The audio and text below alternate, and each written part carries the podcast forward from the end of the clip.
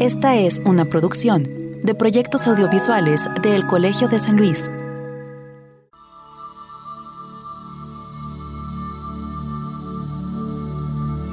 Hace 54 años, en la víspera de Navidad, una fotografía cambió la historia del mundo. Los tripulantes de la misión Apolo 8 estuvieron frente a una imagen conmovedora, la Tierra apareciendo en el horizonte lunar, y evidentemente no dudaron en apretar el obturador.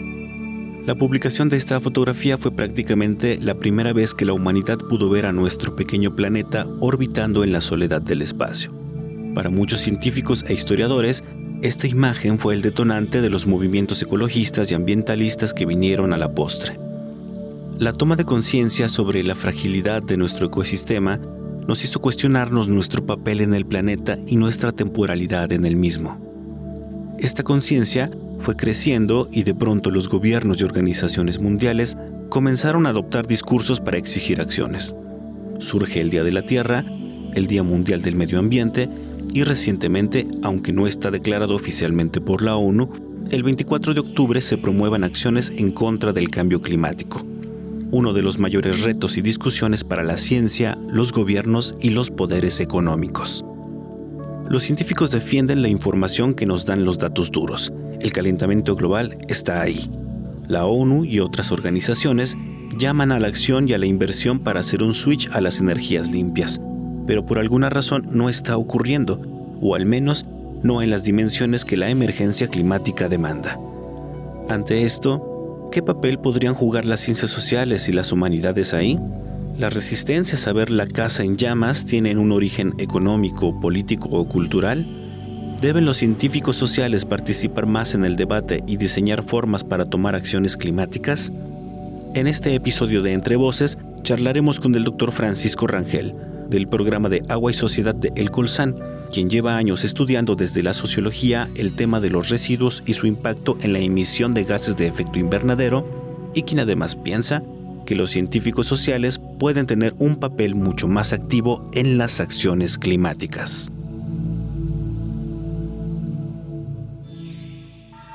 Proyectos audiovisuales del Colegio de San Luis presentan Entre Voces, un espacio de comunicación de las ciencias sociales y las humanidades.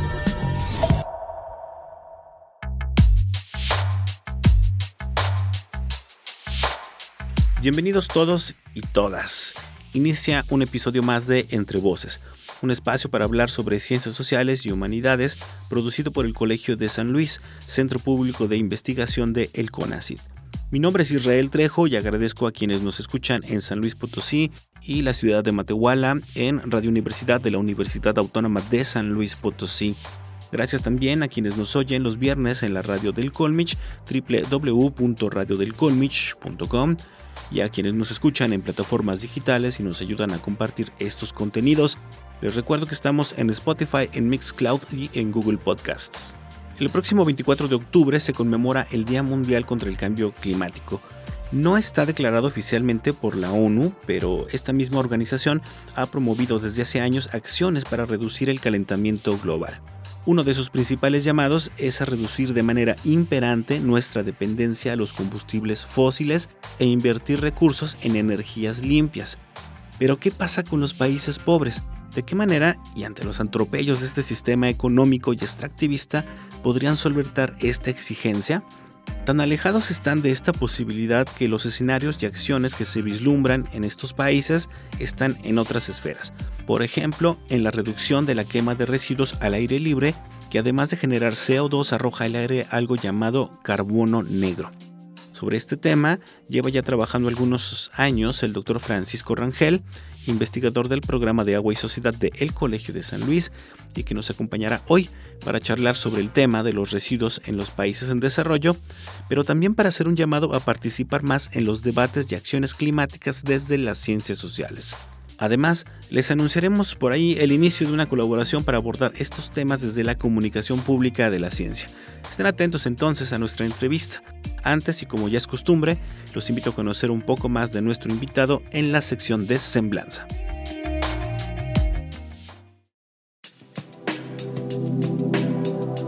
Francisco Rangel es profesor asociado del programa Agua y Sociedad del Colegio de San Luis. Tiene un doctorado del Centro de Investigaciones y Estudios Superiores en Antropología Social en Guadalajara, México. Su investigación se centra en la gestión de residuos, especialmente en la disposición final de la basura urbana. Ha realizado estudios sobre comunidades rurales contaminadas por los desechos industriales tóxicos y ha documentado luchas contra la instalación de este tipo de sitios en su estado natal. Actualmente está particularmente interesado en la disposición de residuos a cielo abierto, la generación de gases de efecto invernadero relacionados con los residuos y la acción climática local.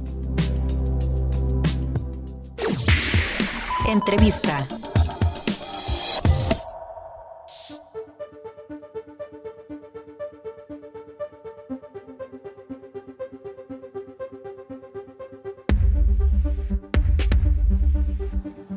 Me da mucho gusto recibir ya aquí en la cabina del Colegio de San Luis, donde generalmente grabamos todos nuestros eh, contenidos para Entre Voces, recibir al doctor eh, Francisco Rangel del programa de Agua y Sociedad del Colegio de San Luis y a quien invitamos hoy con el pretexto de la cercanía ya del Día Mundial, eh, no sé si es del cambio climático o contra el cambio climático, ahorita le pedimos contra el cambio climático, gracias Pago. Este, eh, porque él está trabajando un tema muy interesante que tiene que ver con el uso de los residuos, la basura, que es un tema eh, importante que a veces no aparece tanto eh, precisamente en la agenda de acciones para el cambio climático. Entonces, Paco, de verdad, gracias por, por, aceptar, planear toda esta, esta charla en un día tan importante que nos llama pues ya una acción urgente. ¿Cómo estás? Muy bien, muy bien Israel, muchas gracias por la invitación y sí, este, efectivamente viene este día conmemorativo que nos llama a recordar este, la trascendencia, importancia y, muy conocida discusión sobre el calentamiento global y el cambio climático. Exactamente, es una discusión interesante y un poco la intención de toda esta entrevista, lo vamos a ir platicando poco a poco, es además hacer un llamado también desde las ciencias sociales a, involucrar más este enfoque social, porque me parece, si bien ya sabemos que, en los temas socioambientales ya se ha platicado mucho desde las ciencias sociales, en esto del cambio climático parece que necesitamos una reforzar precisamente esta visión desde la sociología o desde las humanidades. Pero bueno, de entrada eh, quisiera platicar sobre un, proyecto que traes eh, que es muy interesante, que tiene que ver con la quema de residuos a cielo abierto. Y tú mencionas de pronto ahí en, un texto que me hiciste favor de, hacerme llegar, em, que es un tema al cual no se le está poniendo mucha atención y que, em, y que sí es uno de, en, cambio sí es uno como de los problemas que ayudan pues bastante a la emisión de, gases de eh, invernadero eh, en el mundo a nivel global. Cuéntanos un poco cuáles son las dimensiones reales eh, de este, este problema de la quema de residuos a cielo abierto? Ah, bueno, la, quema de residuos a cielo abierto ocurre principalmente en los países de menores ingresos. Es una forma común de tratamiento de los, de los residuos, de la basura. La basura se quema porque no hay una mejor manera de tratarla y con la intención, entre otras muchas, de reducir espacio en los rellenos vertederos clandestinos casi siempre y poder llenarlos, cargarlos más de basura. Es decir, es una cuestión eh, tan práctica como para liberar espacio en los vertederos clandestinos. Pero tiene, por supuesto, sus consecuencias en el entorno, en el medio ambiente y ahora hemos este, descubierto recientemente que produce una gran cantidad de gases de efecto invernadero. Es decir, la quema de residuos a cielo abierto contribuye de alguna manera a estos índices de calentamiento antropogénico que estamos hoy padeciendo más o menos eh, platícanos eh, de qué otra manera, porque dices es, es, un tratamiento que se le da a la basura principalmente en países de desarrollo, en otro tipo de países, por ejemplo de, del norte global, eh, ¿cuáles son el tipo de tratamientos que le dan a la basura o los residuos ¿no? humanos? Bueno, se, cuando se trata de confinarlos, se confinan en rellenos sanitarios, que son obras de ingeniería y estructuras diseñadas eh, de manera racional para tratar adecuadamente a los residuos. Es algo relativamente simple, Israel, porque un relleno sanitario, a diferencia de un vertedero clandestino, tiene características como una puerta de entrada y salida, una cerca periférica, un horario de servicio, una báscula en la entrada para, para conocer la cantidad de residuos que entran a los, a los, a los sitios de disposición final y por supuesto bandas separadoras de, de materiales. Eh, la basura son residuos que no están separados, así de sencillo. Si tú separas residuos desde el origen, desde, desde casa, desde las industrias, ayudarías mucho a, reducir el problema o la cantidad de basura que va a un vertedero este, clandestino y que va a ser quemada. Es decir, podríamos decir que el adecuado tratamiento de la basura es una acción climática. La basura que se separa a Israel no va a ser quemada en un vertedero clandestino. Entonces el relleno sanitario es la obra ingenieril por excelencia para tratar bien los residuos. Por supuesto que la prevención, la separación y el famoso mantra del recicla, reusa y reduce, que, son, maneras de, tratar el problema. En, el primer mundo se usa todavía. El primer mundo estoy diciendo los países desarrollados del norte global. Eh, y este, esto, estos eh, tratamientos que tú dices que tienen que ir antes de, la llegada al relleno sanitario, porque yo estoy pensando en el relleno sanitario como uno de los eh, últimos momentos de todo este proceso, digamos, para reducir las afectaciones climáticas eh, por los residuos. Eh, ¿Cómo se han implementado en otros países? ¿no? O sea, porque además, digamos, de construir el relleno sanitario, ¿cómo provocas que la gente efectivamente en sus casas separe la basura este, o, en los camiones? O cómo han actuado a nivel más como de política pública para que digamos al relleno sanitario ya puedan eh, llegar con este proceso previo? Información, educación, conocimiento. El relleno sanitario es una obra que, según los historiadores, fue creada allá por el 1934-37 por un ingeniero eh, italiano, Vincent, eh, no recuerdo ahora su apellido, ahorita lo recordaré, y él fue un visionario porque él entendía que tratar la basura adecuadamente sería una mejora para la comunidad, siendo él el responsable de obras públicas y de servicios ambientales. En el 1937 era todo eh, orientado a la, higiene, a la salud, a la limpieza, ¿verdad? No se hablaba todavía de, los daños ambientales o de ahora el calentamiento global, pero fue una simple idea de decir vamos a manejar bien la basura. En, eh, cavar cavar fosas para enterrar la basura fue uno de los primeros pasos, pero después cubrir esas fosas con celdas impermeables para no dañar el entorno y después cada día, cada jornada que llegaba este, la carga de basura de la ciudad en Fresno, Fresno California, fue donde él, eh, construyó el primer eh, relleno sanitario que se tiene en historia. Este, cada que llegaba la basura, este, por cada jornada, se cubría con una capa de, tierra y se compactaba. Entonces eso fue el primer, eh, eh, se puede decir, el primer índice, el primer eh, esfuerzo por tratar bien la basura. Entonces eso no está pasando en los países en desarrollo. Aquí seguimos enterrando la basura sin protección este, de estas membranas y sin eh, racionalidad del espacio. Es decir, aquí ya no hay rellenos sanitarios en México, tenemos bordos gigantescos. El, emblemático es el bordo poniente de la Ciudad de México, pero aquí en San Luis tenemos ya el bordo de Peñasco, que ya no es un, no es un vertedero, ni un tiradero, ni un relleno, es un bordo gigantesco que puedes ver cuando vas por el periférico norte en la ciudad. Entonces yo creo que elemental que es el, el relleno sanitario, pero como tú lo señalabas al principio, se ha pasado por alto aquí, como que no se entera todavía el funcionario público responsable de servicios ambientales que es necesario manejar y tratar y enterrar la basura adecuadamente. Y pues, por supuesto promover la, cultura de no generar la basura en primer lugar. Ahora esto tiene que ver con un asunto también de, eh, pues de inversión pública, ¿no? Para este tipo de temas, no solo me refiero en el asunto de tener un, relleno sanitario adecuado, sino también en la otra parte, pues también que tiene que ver con el uso cultural que le damos a los residuos los mexicanos, ¿no? Es un asunto también de desigualdad, no por nada, digamos, los países con más niveles de desarrollo tienen tal vez mejor solventado el problema, ¿no? Cuando señalabas que el cambio climático parece que no está siendo atendido por los sociólogos, y esto es evidente, y si quieres ahorita platicamos de ello, este, podemos eh, señalar eh, ese argumento con la idea o con el hecho de que efectivamente eh, tratar bien la basura implica gastar dinero. No es un asunto económico y barato. Y en el norte, en el norte global, están em, desarrollándolo porque efectivamente son países de mayores ingresos.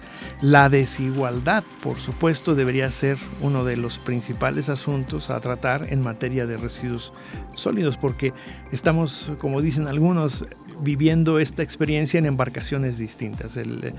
A medida que los países ricos se hacen más ricos y los países pobres se hacen más pobres, se abre la brecha y es muy difícil para los países eh, del sur alcanzar los niveles de desarrollo tecnológico que hay en el, en el norte. Entonces la desigualdad nos lleva a preguntarnos cómo hacemos para mejorar en el mundo más pobre la gestión de los residuos con la ayuda de los más ricos.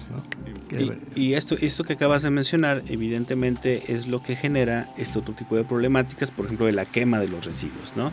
Es una práctica muy común en Latinoamérica, en México, en algunos países africanos, para deshacernos de, pues, de todos estos bordos que dices, ¿no? La basura, de pronto, nuestros residuos ya nos están eh, sobrepasando y en algún momento alguien tuvo que pensar en eso. Ya se hablaba desde los años 70 del siglo pasado de la crisis de la basura, eh, por ejemplo, ¿no? Pero eh, cuando vemos los discursos, eh, Paco, sobre el cambio climático, creo que se pone mucha atención, por ejemplo, en cifras o los porcentajes que aporta, por ejemplo, la industria a la emisión de, gases de efecto invernadero o el uso de automóviles, o sea, la quema de, combustibles fósiles. Pero poco se, se, habla precisamente de la basura, ¿no? Que genera gas metano, entre otras cosas en términos reales, ¿cuál es la escala de aporte, digamos, a los contaminantes o a la emisión de gases de efecto invernadero al mal manejo de los residuos? Bueno, el panel internacional del cambio climático dice que la contribución de emisiones de gases de efecto invernadero derivado de los residuos es apenas de un 3% del total del CO2 y del metano generado por el por el ser humano, ¿no? Eso es muy poquito si, lo planteas en términos porcentuales, 3% es, es, es, casi nada. Sin embargo, las organizaciones este, civiles, no gubernamentales, ambientales, que revisan estos datos del IPCC, dicen que esos datos están sesgados porque no incluyen en el cálculo los residuos que se generan en el momento de la producción de los artículos y de las materias que tú y yo utilizamos todos los días, es decir, en el proceso de fabricación, sino nada más lo que va a dar a los vertederos. Recuerdo que el profe Bauman decía que todos los días de las fábricas salen dos camiones este, de, de productos. Uno de ellos, de esos camiones, va al vertedero y el otro va a los almacenes y a las tiendas. Según las, las, organizaciones como Amigos de la Tierra, dicen que IPCC no está contando el, camión de la industria que va al vertedero. Es decir, no estamos midiendo bien los desechos urbanos y las fuentes de emisión de gases de, de invernadero urbanos, que entre ellas está la industria, por supuesto. Y más o menos, eh, ¿cuál ¿cuáles serían las estimaciones entonces, que supongo que van por arriba del, de este 3% que mencionas. Un, 33% se, se, va muy, muy encima porque dicen que una de cada tres personas, los datos de, Green Alliance y de, y de, Amigos de la Tierra, que son, este, y Waste, Waste Aid se llama otra organización, Amigos de los Residuos, ellos dicen que una de cada tres personas en el mundo en desarrollo no cuenta con un servicio de disposición final de basura adecuado. Y adecuado quiere decir que no tiene camión, que no pasa el camión de basura por su casa y se lleva sus bolsas a un relleno. Es decir, que esta gente se ve en la necesidad de enterrar o quemar sus residuos. Hoy en día no, no quemas tus residuos tú mismo, por ejemplo, en una de las colonias de la, de la periferia de la ciudad, sino que pasa un, un servidor eh, voluntario en una carreta o en una, en una motocicleta y se lleva los residuos. ¿A dónde? A vertederos clandestinos a quemar. Es decir, tú estás entregando tus residuos, tus residuos para que se los lleven a quemar, no a, no a disponer adecuadamente. Oye, y bueno, eh, es, muy grande la contribución de, esta práctica a, esta emisión de gases de, efecto invernadero, por lo que sería importante, como dices, eh, puntualizar y tomar mucho más acción en este tipo de temas, ¿no? Ahora, eh, este es un tema que digamos tiene dentro de todo tiene como una, una ventaja por así decirlo, ¿no? Que se puede tratar desde la acción local, ¿no? Es decir, le corresponde a los ayuntamientos, a los municipios, eh, hacer o, procurar el mejor uso eh, de los residuos. Son los responsables de la gestión, los gobiernos locales. Eh, yo llegué a este tema buscando los nuevos horizontes de la investigación en materia de gestión de residuos sólidos, derechos humanos y, cambio climático, por supuesto. Derechos humanos es, es tan elemental que hay quien propone ya que el adecuado servicio de disposición de residuos urbanos sea un derecho humano, porque como no es tal, estamos padeciendo esta mala práctica que ya es un vicio de, no tratar adecuadamente los residuos, a pesar de que los, los gobiernos locales son responsables. Quizás el llamado a entender que la, la, inadecuada gestión de residuos también produce gases de efecto invernadero metano, que son los... Eh, metano es el, el, famoso biogás, no sé si has sabido hablar, son los residuos que generan los derechos orgánicos en descomposición. Imagínate Israel, no sé si tú has eh, tomado una bolsa de, basura de la cocina de tu casa y, ves qué líquidos se hacen ahí con, los, residuos orgánicos y, qué terrible puede llegar a, oler y, a, ensuciar. Imagínate un vertedero gigantesco que recibe 4 toneladas de, basura este, al día, la cantidad de lixiviados y líquidos y biogás que genera. Entonces, me parece a mí que es importante señalarle a los gobiernos locales que está en ellos tomar acción para prevenir el calentamiento antropogénico. Es decir, son responsables directos y juegan un papel muy importante en la reducción de gases de efecto invernadero derivados de la basura. Es una acción climática local.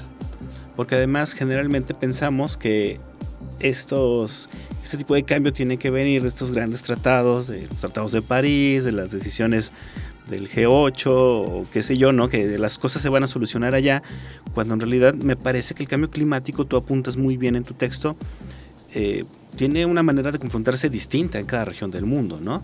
Sí, podríamos hablar de un federalismo climático porque hay una, hay una, una esfera global donde se toman los grandes acuerdos. En, ya próximamente viene la, la COP27, que es la, conferencia de las Naciones Unidas sobre el cambio climático. Es la 27, ya van 27 conferencias, 27 años casi. Entonces, este, eh, ahí se, se toman las decisiones globales. Luego esto se pasa a las acciones nacionales a los planes nacionales para la reducción de gases de efecto invernadero y después a las estrategias locales para reducir este, los gases de efecto invernadero. En el campo de mi, de mi, de mi investigación, eh, las, áreas, perdón, las áreas de aseo público y de limpia son eh, de gran apoyo, son de gran ayuda y son gran responsables de estrategias locales para el cambio climático. Yo, yo lo veo así, el, el, en, una, una, manera de, de, ver las cosas es eh, recordando una analogía una metáfora, no, no, es una metáfora, es una analogía, una especie de, de cuento ilustrativo para, para, decirnos cómo podemos mejorar las cosas.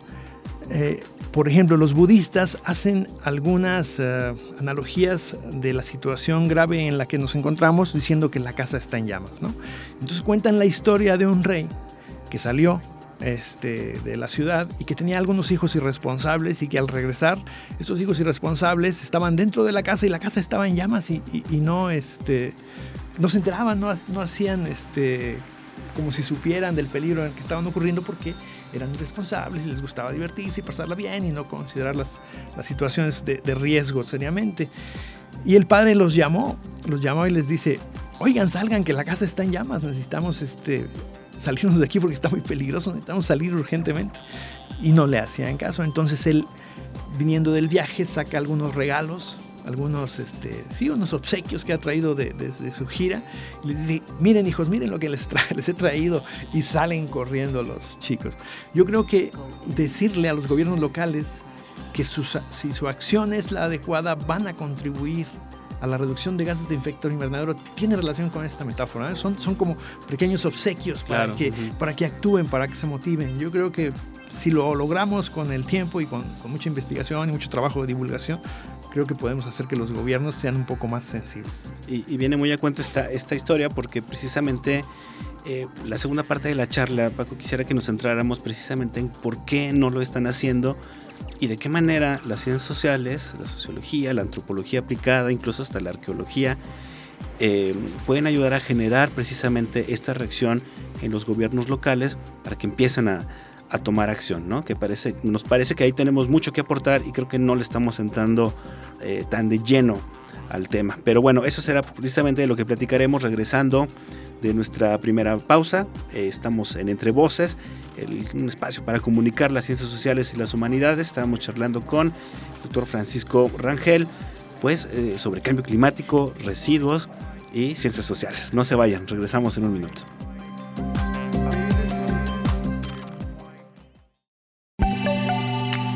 Estás escuchando Entre Voces, el programa de radio del Colegio de San Luis. Contáctanos radio arroba colsan.edu.mx o visita nuestro micrositio web entrevocescolsan.wordpress.com. Entrevista.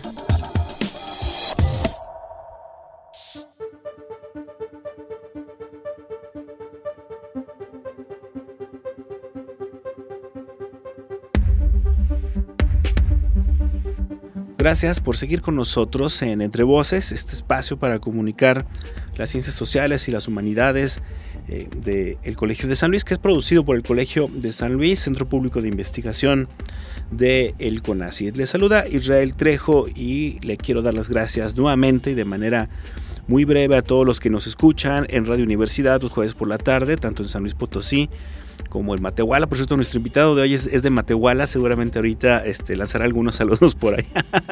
Pero bueno, también gracias a quienes nos escuchan los viernes en la radio del Colmich, estación en línea del Colegio de Michoacán y evidentemente a quienes eh, escuchan y nos ayudan a compartir estos contenidos en las plataformas digitales. Estamos en Spotify, también estamos en Mixcloud y nos puede hallar también en Google Podcast.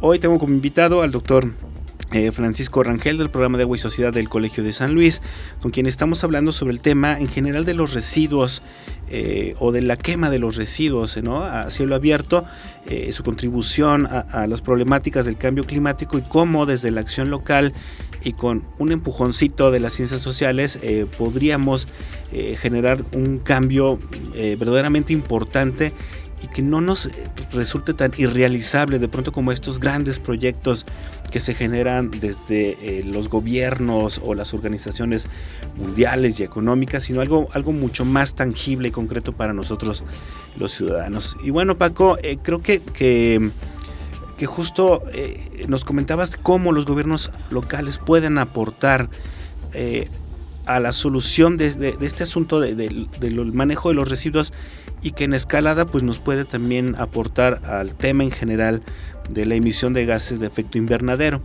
Aquí la pregunta es, eh, ¿por qué no lo han hecho? ¿Qué, ¿Qué pasa que de pronto no se involucran tanto, sus gestiones son muy cortas? ¿Qué elementos hay ahí que puedas tú identificar precisamente desde las ciencias sociales para decir, a ver, está faltando esto para que eh, los gobiernos locales se comprometan más en este asunto? Bueno, una de las principales eh, complicaciones es la magnitud del problema. Es un problema a escala global. Entonces, cuando se nos presentan imágenes como el derretimiento de los casquetes polares o los incendios de California o las inundaciones en la India o aquí en, México, pues pareciera que todo esto del, calentamiento global está completamente fuera de nuestro alcance y que no podríamos hacer nada. Sin embargo, este, lo que parece estar sucediendo es una especie de teléfono descompuesto Israel, porque lo primero que impera sobre el calentamiento antropogénico son los reportes científicos de los científicos, valga la redundancia, y de los académicos en los journals especializados. Y casi siempre esos journals especializados en, en, cambio climático son journals científicos y tecnológicos, es decir, pareciera que el calentamiento global es un problema científico y tecnológico. Luego, esos grandes informes que están llenos de ciencia muy dura, ciencia muy importante sobre climatología, este, física espacial y todas las muchas disciplinas que tienen que ver con el clima y la temperatura, que no son cosas iguales, este, tienen que ser eh, traducidos del lenguaje científico a los expertos en divulgación de la ciencia. Estos expertos de divulgación de la ciencia hacen su mejor esfuerzo por quitar y destilar lo científico y hacerlo tangible. Primero, para los encargados de la toma de decisiones. Los encargados de la toma de decisiones no leen reportes científicos, leen resúmenes, leen reportes este, breves ejecutivos.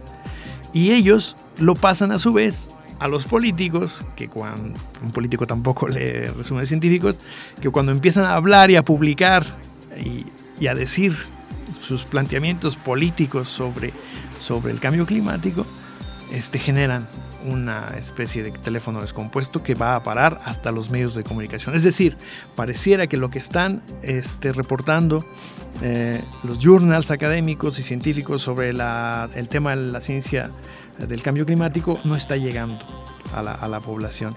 De manera que lo que impera es desconocimiento, desinformación, alarma, miedo y terror, que eso no, no ayuda para que tomemos este, en serio o con una creencia de posibilidad eh, el afrontar el, calentamiento.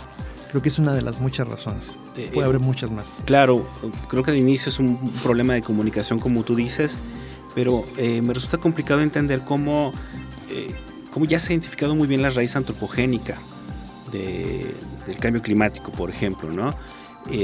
incluso hay ahorita una discusión, de hecho hace unos meses tú y yo empezamos a charlar precisamente de, de, de hacer esta entrevista por una discusión que hay ahorita en la academia entre eliminar el, término de antropoceno, que se, que se, había usado de unos años para acá, para definir esta, esta manera en que los humanos hemos dejado huella en el planeta, y cambiarla por capitaloceno, etcétera. O sea, eh, si lo, si lo eh, vemos de, un poco de lejecitos, desde el hecho de eh, clasificar el cambio climático como antropogénico, querer clasificar esta etapa como antropoceno, o sea, todo correspondiente al hombre, y después quererlo cambiar a capitaloceno que tiene que ver con un sistema económico, me resulta complicado entender por qué la visión social precisamente y cultural no está incluida en, en los reportes del cambio climático, ¿no crees?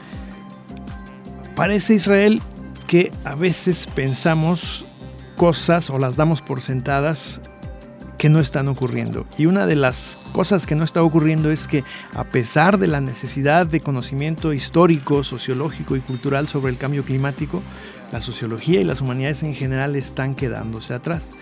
Un ejemplo aquí en México, por, e, por ejemplo, si valga la redundancia otra vez, Recientemente se convocó al Congreso Nacional de Sociología y se, publicaron ya las mesas y las conferencias y los temas y no hay nada absolutamente sobre cambio climático, es decir, está ausente completamente el, de la discusión de la sociología.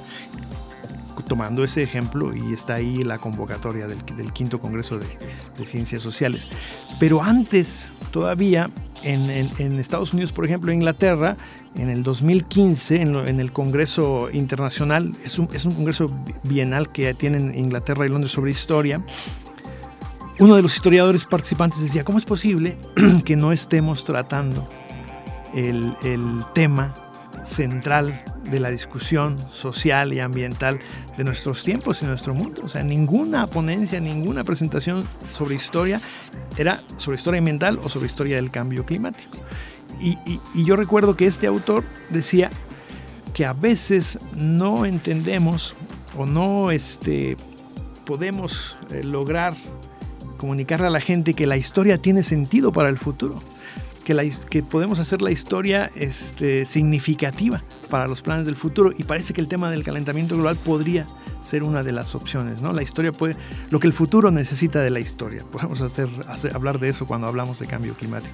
Entonces, si las ciencias sociales y las humanidades han estado, se puede decir, ausentes de, la discusión. Y hay razones para ello, si me lo permites, Israel. Creo que se, se piensa en general que las ciencias sociales este, han guardado silencio durante mucho tiempo porque los sociólogos sospechan de las explicaciones naturalistas del cambio climático, de los científicos duros, porque son escépticos de los argumentos tecnológicos, los sociólogos, o porque no, no se sienten cómodos este, diseñando planes para el futuro. Decía el profesor Bauman, este, los sociólogos no tenemos una bola de cristal para ver el futuro. Y entonces esos argumentos son importantes al, considerar por qué no está participando las ciencias sociales. Otros arguyen que los sociólogos son muy cautelosos ¿no? debido a, la naturaleza exageradamente política del debate, ¿no? De si, si realmente está el, ser humano provocando el, el, calentamiento global o si es este, una contribución mínima lo que el, lo que el ser humano puede eh, aportar al sistema tan complejo como es el clima del planeta. ¿no? Los escépticos, por supuesto, dicen que es irrisoria la contribución del ser humano de CO2 al cambio climático. Son los océanos y la atmósfera los que se encargan en este planeta que gira inestablemente y que además pues, se calienta de manera dispareja porque el sol sale, el, sol no sale, el sol está fijo, ¿no? sino al girar la Tierra el planeta se calienta de manera no, no, no regular. ¿no? Entonces este, la, los escépticos eh, son en gran parte aquellos que no han, los sociólogos escépticos son los que no se quieren meter en esto porque no quieren este, entrar en, la, política de los debates o porque no quieren diseñar planes para el futuro. No es tarea de la, sociología. Es, una discusión interesante. Eh, porque evidentemente, como tú dices, si algo, por ejemplo, se le, se le ha acusado a las ciencias sociales o a las humanidades, es de no poder tener como evidencia o dato duro, ¿no? De las reflexiones o, de los estudios eh, que hacen, ¿no? Pero eh, para este caso habría que ser un poco más eh, creativos, ¿no? Y audaces, digamos, para intervenir en esta discusión del cambio climático. Y tú por ahí, para este asunto del manejo de residuos, encontraste que en, en, Arizona, por 1973, hubo un grupo que fundó una nueva disciplina eh, que, bueno, en español tú le llamas garbología, pero que viene de garbage. Garbage, garbage, basura. Entonces, garbage es basura y garbology es el estudio de la basura. No, tiene traducción al español, pero garbología podría ser. Claro, basurología. Basurología, sí, los basurólogos. Yo siempre me he presentado como un basurólogo. Pero, pero, a ver, cuéntanos un poco de qué va esta disciplina, porque a mí me parece muy interesante y una forma muy distinta de abordar desde las ciencias sociales un problema que tiene que ver con lo ambiental. Es, es una ciencia tan interesante que se plantea lo siguiente. Si quieres conocer de una persona, revisa su bote de basura. Yo te pregunto a ti, Israel, ¿qué diría de ti tu bote de basura si ahora te, fueras de aquí y alguien viniera a, a, averiguar? A hurgar, ¿no? A hurgar, ¿no? Entonces, esa es la primicia con la que surge este, este esta, ciencia de la basura, ¿no? O sea, toma la basura como un, el análisis de la sociedad cultural, a partir de la basura. Hacen un estudio cultural de nuestro consumo y de nuestra este, práctica de tirar la basura. La, la cultura de la basura es algo así como lo que la mayoría de la gente hace con su basura la mayor parte del tiempo. Porque a veces separas y a veces no. Pero si la mayor parte del tiempo no separas, entonces tu cultura de basura es no separar. Entonces, eso es lo que más o menos planteaba. Esta, esta disciplina nació efectivamente en la Universidad de Arizona en 1973. El próximo año cumple 50 años. Está, estamos de fiesta los basurólogos y vamos a tener ahí algunas actividades, algún, algún libro que vamos a publicar. Y al principio, la ciencia de la basura se diseñó efectivamente para conocer este, los comportamientos y conductas de la gente sobre sus residuos, pero con el tiempo eh, avanzó ¿no? a la política pública, hacia los grandes basureros, hacia los grandes eh, problemas de gestión y como los directores del, proyecto eran principalmente arqueólogos, alguien un día les dijo, oigan, si no están escarbando, no son arqueólogos, ¿no? Y se, se les ocurrió ponerse a escarbar vertederos. Y al escarbar vertederos descubrieron, por ejemplo, muchos mitos, sobre todo este, que tienen que ver con la producción de tóxicos en los, la cantidad de tóxicos que hay en los vertederos, que son muchos. Hay muchos residuos peligrosos en los vertederos urbanos, desde el esmalte de las uñas hasta los botes de pintura eh, con los que pintamos nuestras casas. Pero sobre todo los mitos de la degradación, porque luego piensa uno, ah, voy a tirar esta basura porque es degradable, una cáscara de banana, ¿no? O un resto de una hamburguesa. Bueno, es, degradable si lo dejas al aire libre, a la intemperie, al sol. En tres días la cáscara de, plátano se hace dura y se seca y la puedes moler y compostar para, para, para para las plantas, ¿no? Para abono, digamos. Para abono de plantas. Pero enterrada, la basura orgánica se momifica. Es decir, estos, estos investigadores este, cavaban en los vertederos y, y, con base en los periódicos que encontraban iban datando los residuos, iban, iban cavando y encontraban un New York Times de 1945. Entonces aquí estamos en 1945. Iban haciendo ese, ese tipo de excavación y encontraban residuos orgánicos completos, enteros casi casi comibles. Por ejemplo, un hot dog era, fue icónico cuando encontraron un hot dog de, 40 años atrás, creo, y que todavía se podía comer porque estaba momificado ahí. ¿Por qué? Porque se, se, forma una cápsula sin oxígeno. De ahí los biogases y los lixiviados y los peligros de, los incendios este, en los vertederos. Y hoy en día, la, gracias a la, a la a la narrativa del cambio climático, la generación de gases de efecto invernadero. Es, es, un, es, un, es, un, proyecto muy interesante que, que, yo creo que a final, después de 30 años duró ese proyecto, hicieron un decálogo de, de, de, de lo que debemos hacer con nuestros residuos, lo, mejor que podemos hacer con nuestros residuos, y ese es un decálogo de acción climática local para los gobiernos este, locales. Yo para el 50 aniversario de este proyecto voy a tratar de, retomar ese decálogo a la luz de la acción climática local y ver cómo es una recomendación para, para este, contribuir a, la, disminución de gases de efecto invernadero. Es decir, tu, propuesta parte de lo local, ¿no? De, cómo decisiones locales, decisiones que incluso podemos tomar desde nuestra casa, pueden contribuir a esto del cambio climático sin esperar que desde arriba nos den las grandes soluciones. Separar tus residuos en casa, Israel, es, un, es una acción climática aunque no lo creas.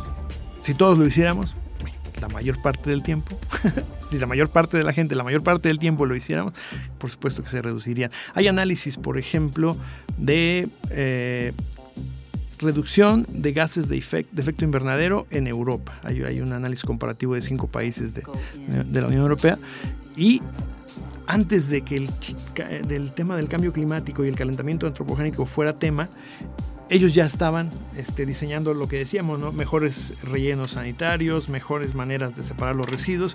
Entonces, con base en, este, esta historia del tratamiento y la disposición final de residuos desde 1970 hasta el año 2000, dijeron, eh, concluyeron, se redujo la cantidad de gases de efecto invernadero en tanto porcentaje, gracias a que del 70 al 2000, que son casi 50 años, se han este, hecho estas acciones para el mejor manejo adecuado de los residuos.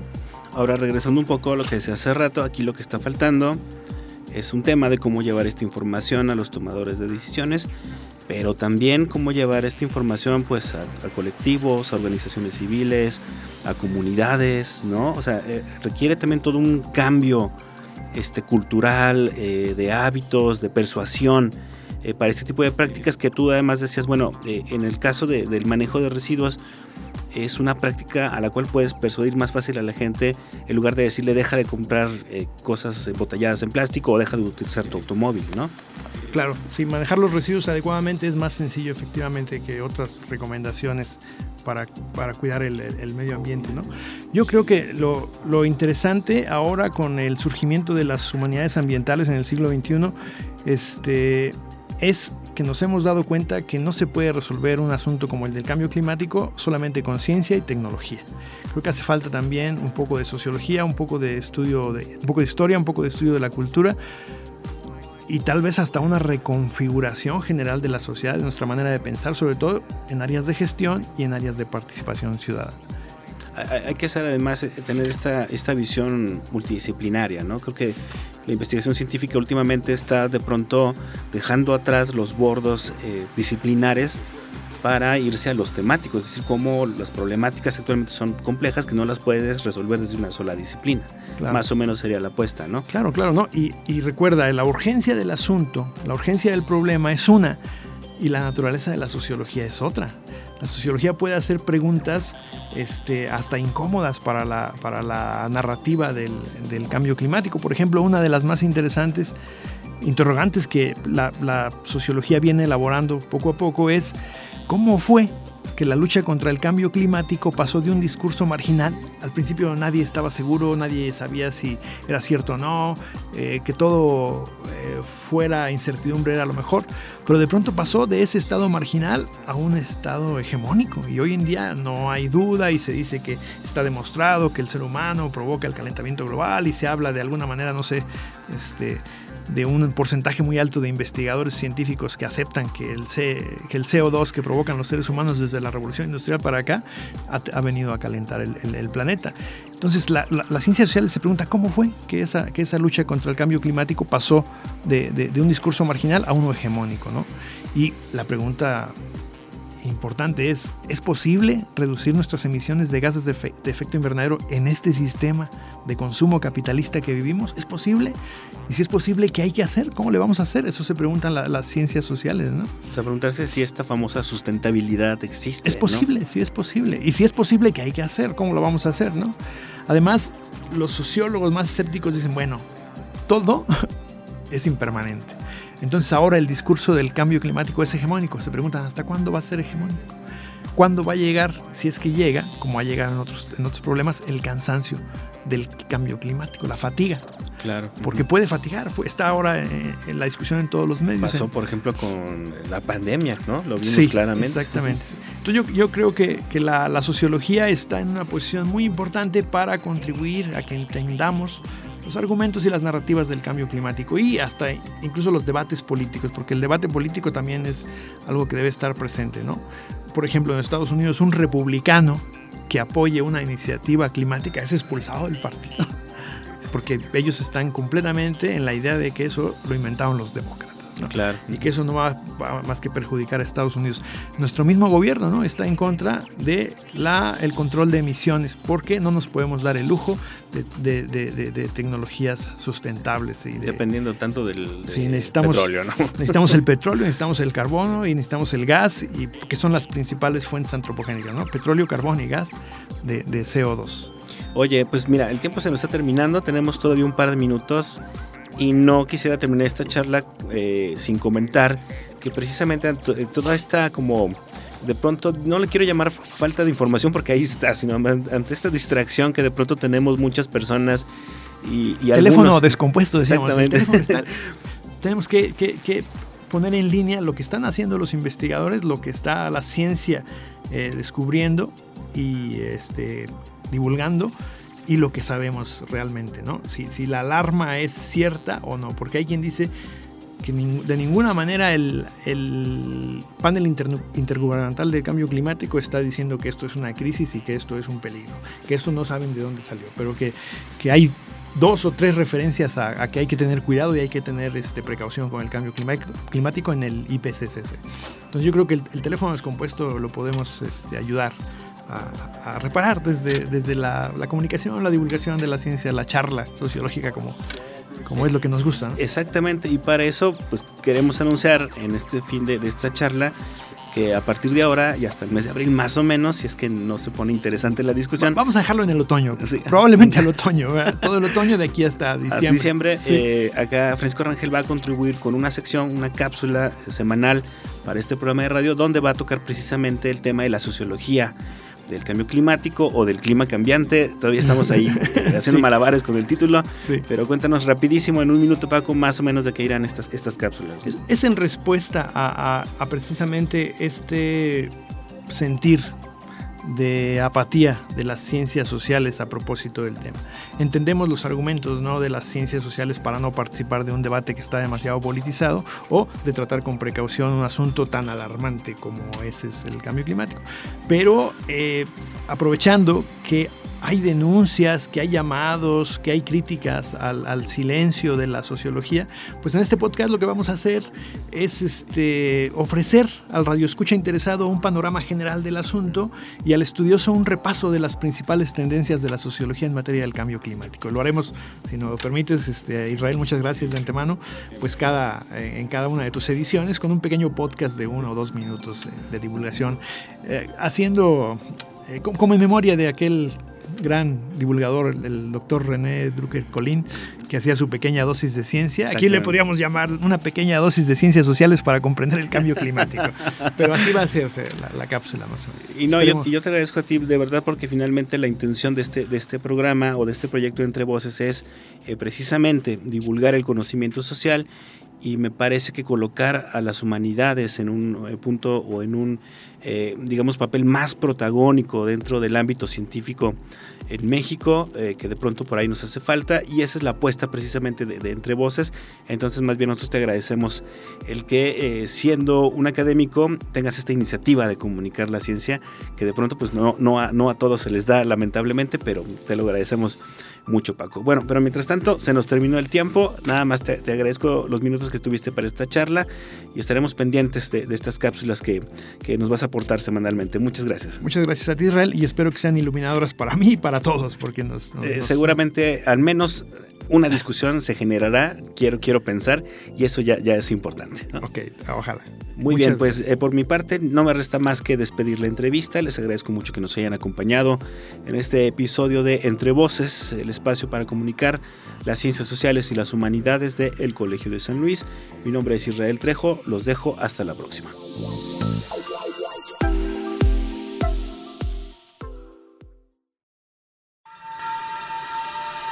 Esto fue Entre Voces, espacio de comunicación de las ciencias sociales y las humanidades. Producción, proyectos audiovisuales del Colegio de San Luis. Conducción y contenidos, Israel Trejo Muñiz. Realización, Lucero Negrete Espino.